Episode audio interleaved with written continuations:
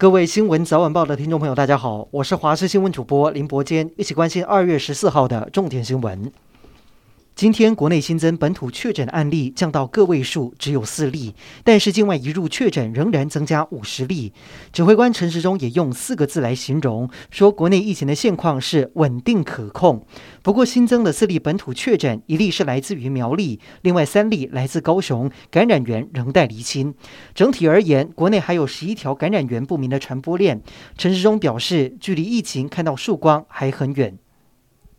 中央流行疫情指挥中心指挥官陈时中表示，台湾疫情可控，也没有大幅度的增加病例数，因此在今天公布松绑边境防疫的指引方向，包括缩减检疫天数到十天，开放一人一户居家检疫，同时放宽商务人士入境检疫条件，比照国人缩短。不过，当然还是有一些配套措施得要同步进行。要是顺利的话，最快三月中旬，新的边境松绑政策就能上路。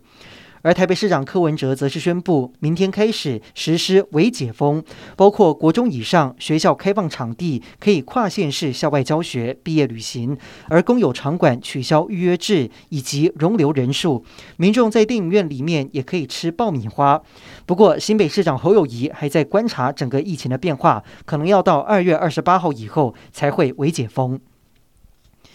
国际消息：乌克兰危机波及欧洲，现在轮到德国出面。乌克兰持续求助德国，请求支援防御性武器，但是德国已读不回，就怕成为俄罗斯的出兵借口。目前，德国最明确的行动就是由总理肖兹出访，在十四号还有十五号依序前往乌克兰还有俄罗斯。肖兹再一次警告俄罗斯，要是动手，会面临德国与北约立即制裁。不过，有鉴于美俄元首热线成果不彰，德国官员行前透露，肖兹这回出访没有抱太大的希望。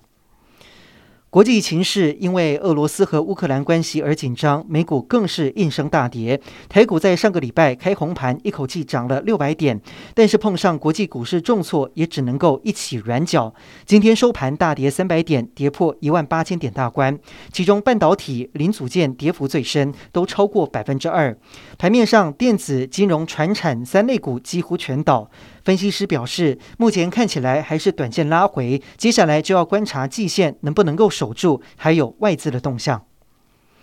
二零二二台湾灯会大吉虎小提灯，不但关节可以活动，前脚更能够抬起来，又或者踏地，虎掌又印着吉祥话，因此吸引好多人。这也是首次以预约的方式，在特定的时间地点开放领取。而这一次台湾灯会，明天将在魏武营灯区点灯。由于现场交通管制，没有停车位，因此相关单位除了呼吁多多利用大众运输工具前往之外，如果真的需要开车的朋友，在外围也设置九大转成停车场，上万个停车位来提供给大家使用。以上就是这一节的新闻内容，感谢您的收听，我们再会。